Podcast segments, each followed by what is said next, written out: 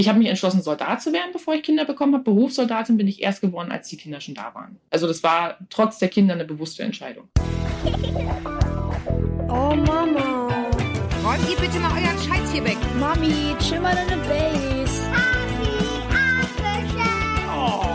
Herzlich willkommen und schön, dass ihr wieder dabei seid bei einer neuen Folge von Elterngespräch, dem Podcast-Talk von Eltern für Eltern. Ich bin Julia Schmidt-Jorzig, habe selbst drei Kinder und jeden Tag neue Fragen rund ums Familienleben. Heute an Jennifer. Sie ist Mutter von drei Kindern, Soldatin und derzeit im Auslandseinsatz in einem der gefährlichsten Einsatzorte, die man sich so aussuchen kann, im afrikanischen Mali. Hallo, willkommen Jennifer. Hallo. Jetzt muss ich als allererstes, ich habe heute Morgen irgendwie auf dem Weg hierher gedacht, es ist schon total unemanzipiert, dieses Interview überhaupt zu machen, weil der, die ganze Annahme, dass eine Mutter sich dabei anders fühlt als ein Vater, ist ja schon mal irgendwie schräg. Wir ziehen das jetzt trotzdem durch, weil es mich einfach interessiert. Ich frage es jetzt mal als Mutter. Ja. Wie machst du das organisatorisch, dass du so lange von zu Hause weg bist? Wie kriegt ihr das auf die Reihe?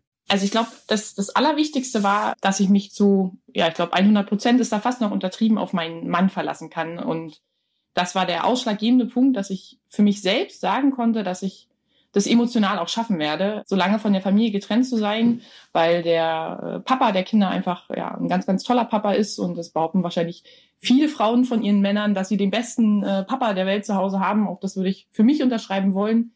Wir haben alles im Vorfeld gut organisiert mit Freunden und mit Familie, mit jeder Menge Backup-Lösungen, falls ja. irgendwas schief geht, er vielleicht mal länger arbeiten muss oder ein Kind krank wird. Und ja, wir haben ein gutes Netzwerk und alles, was ich vorher zu Hause gemacht habe, hat jetzt quasi er mit übernommen.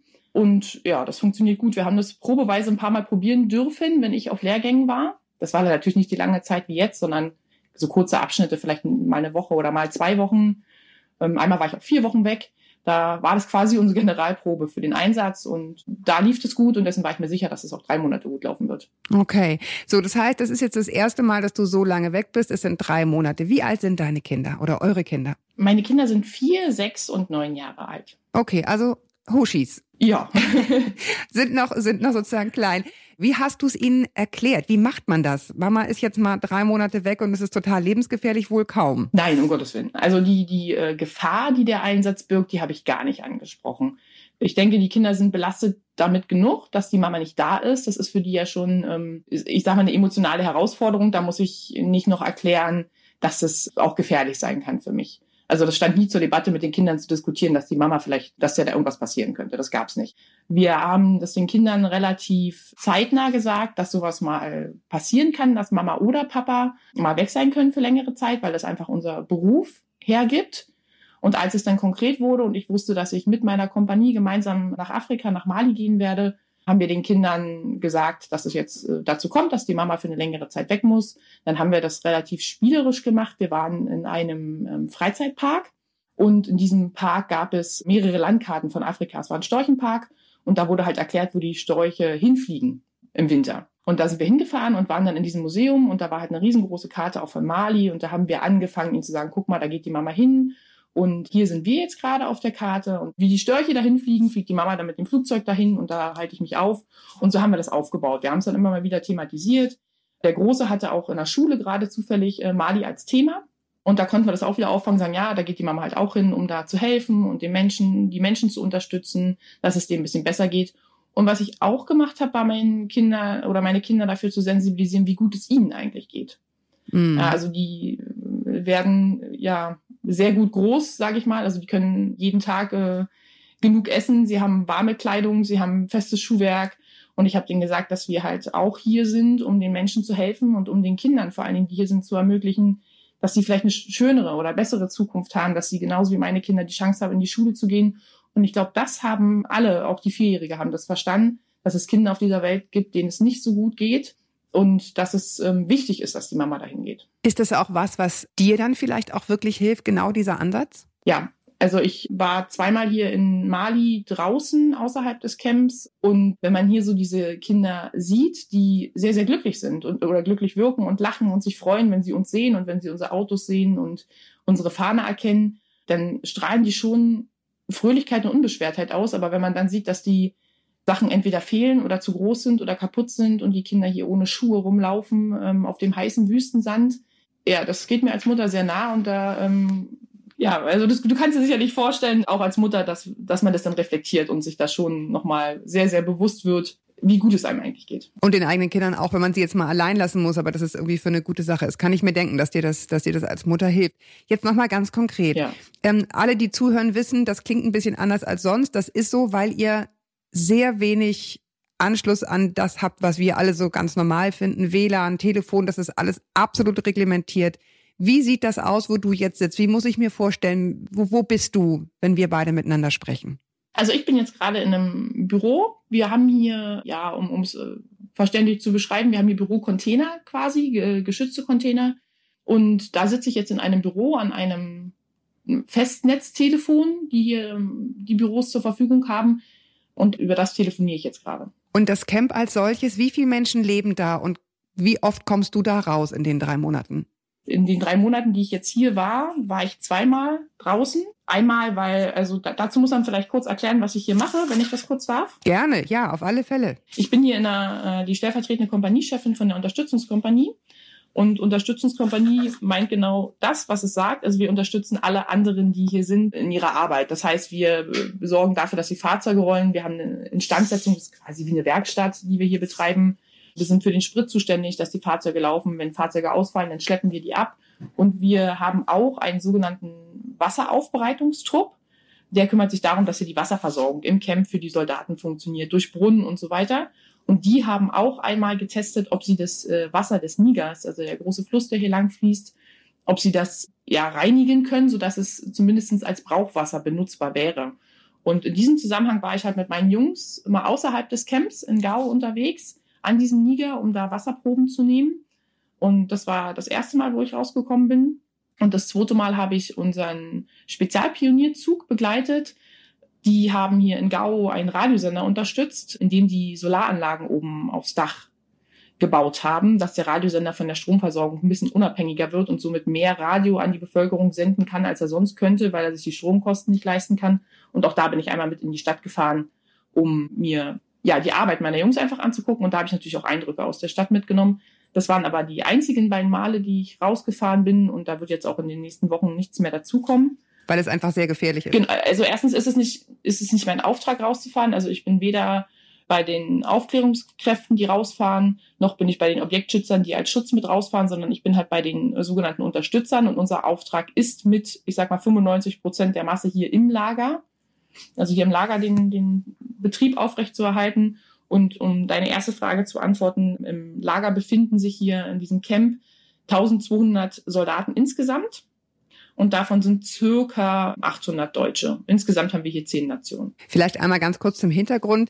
In Mali, das, ihr seid jetzt ja nicht im Kriegseinsatz, sondern ihr sichert den Frieden. Also 2015 wurde ein innerstaatliches Friedensabkommen geschlossen, aber es gibt eben immer noch viele radikale Kräfte, die versuchen, diese Versöhnung zu untergraben. Und deswegen ist es so wahnsinnig gefährlich, da draußen unterwegs zu sein. Wie machst du das jetzt aufgrund dieser schwierigen äußeren Umstände, Kontakt zu pflegen mit deiner Familie, mit deinen Kindern? Welches, welche Ideen habt ihr da entwickelt?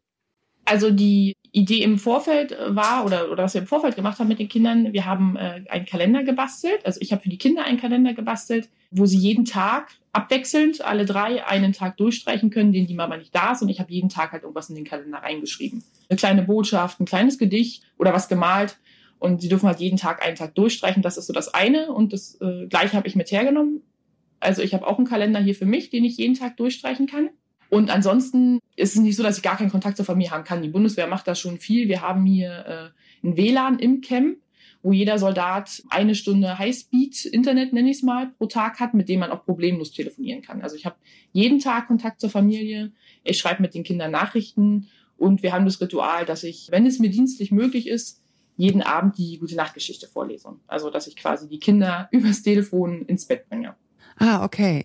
Macht ihr das dann per Skype oder wie läuft das ganz genau? Also habt, seht ihr euch oder telefoniert ihr? Wir ähm, sehen uns, indem wir uns Videos schicken. Also die Kinder machen manchmal so kleine Videos für mich, die sie mir dann äh, über diverse Anbieter, die es da gibt, äh, zukommen lassen aufs Handy.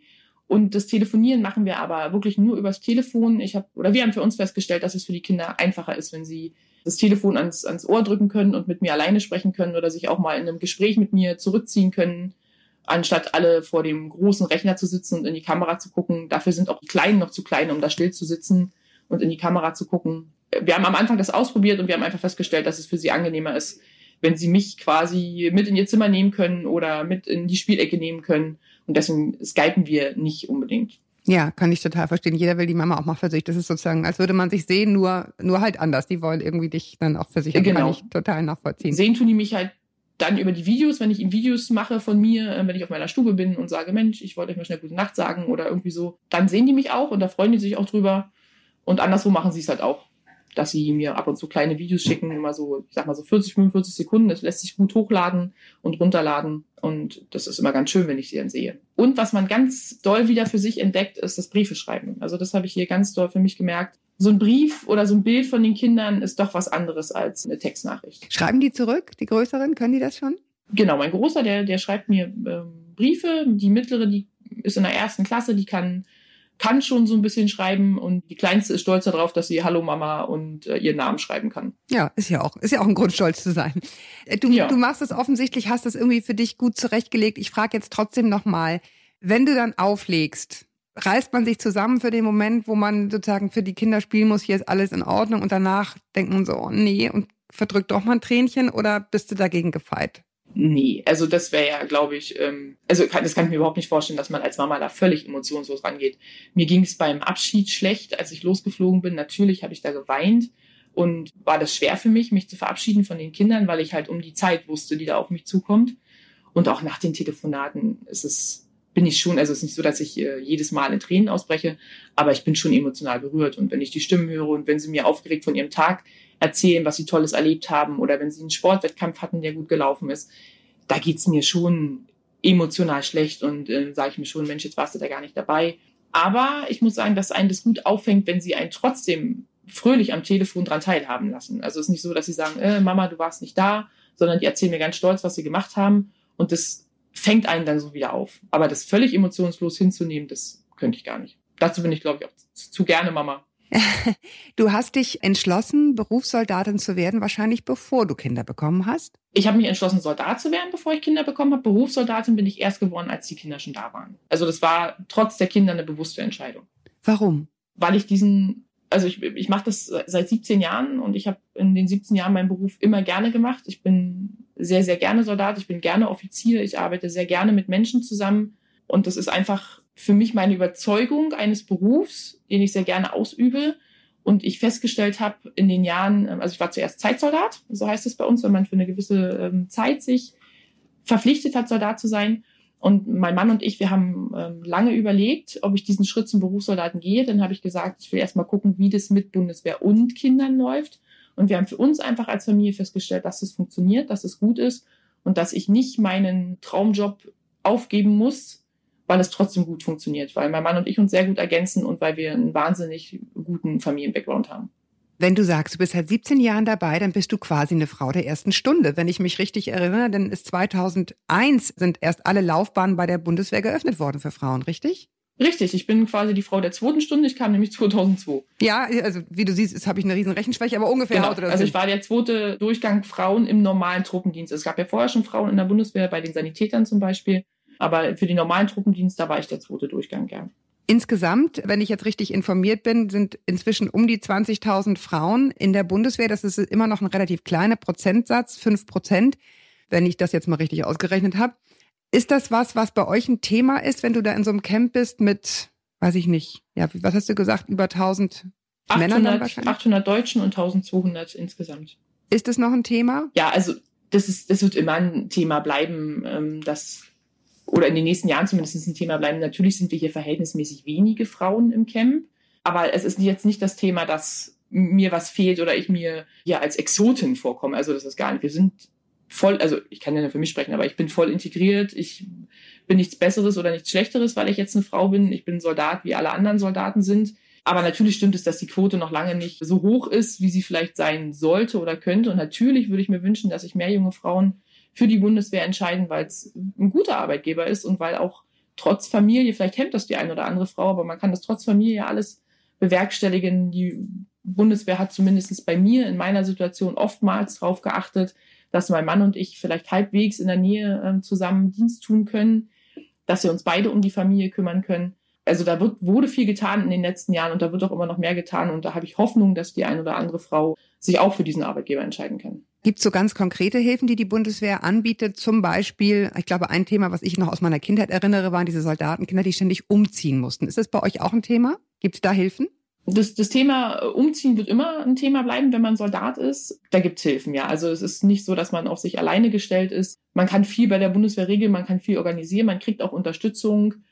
Also ich habe mich noch nie alleingelassen gefühlt. Wir versuchen aber auch, den Kindern ein Zuhause zu geben. Also wir haben ein Eigenheim und wir versuchen so oft wie möglich da zu wohnen, also dass immer einer von uns da ist, dass die Kinder sich irgendwo zu Hause fühlen und irgendwo Heimat haben. Also ich will nicht, dass meine Kinder alle zwei Jahre umziehen und dann als Erwachsene sagen, sie wissen eigentlich gar nicht, wo ihre Heimat ist. Wir sind beide schon darauf aus, dass unser Eigenheim ihr Zuhause ist. Wir mussten jetzt vier Jahre ähm, oder wir sind jetzt vier Jahre umgezogen, weil wir beide an einen weit entfernten Standort von unserem Eigenheim versetzt wurden.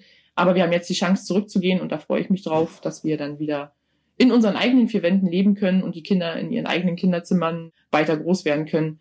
Da wird schon Rücksicht drauf genommen und da kann man auch seine Wünsche äußern. Und ansonsten würdest du pendeln? Ansonsten würde einer von uns pendeln, ja. Das war schon so und das wird sicherlich auch irgendwann wieder so kommen. Ich wünsche dir, Jennifer, dass du da noch eine gute Zeit hast, dass du heil da rauskommst aus diesem Land, bitte, bitte, bitte. Und vielen Dank, ja. Einen guten Heimflug hast. Ich, ich danke dir sehr, dass du uns so ein bisschen hast teilhaben lassen, auch an der kostbaren Telefonzeit, die euch da zur Verfügung steht. sehr gerne. Danke dir für die Zeit. Alles Gute für dich und deine Familie. Ich danke dir. Und euch da draußen danke ich auch wieder fürs Zuhören und ich wollte mich sowieso einmal ganz offiziell und ganz doll bedanken. Ich bekomme so viele, so intime, tolle Mails von euch mit so vielen privaten Geschichten.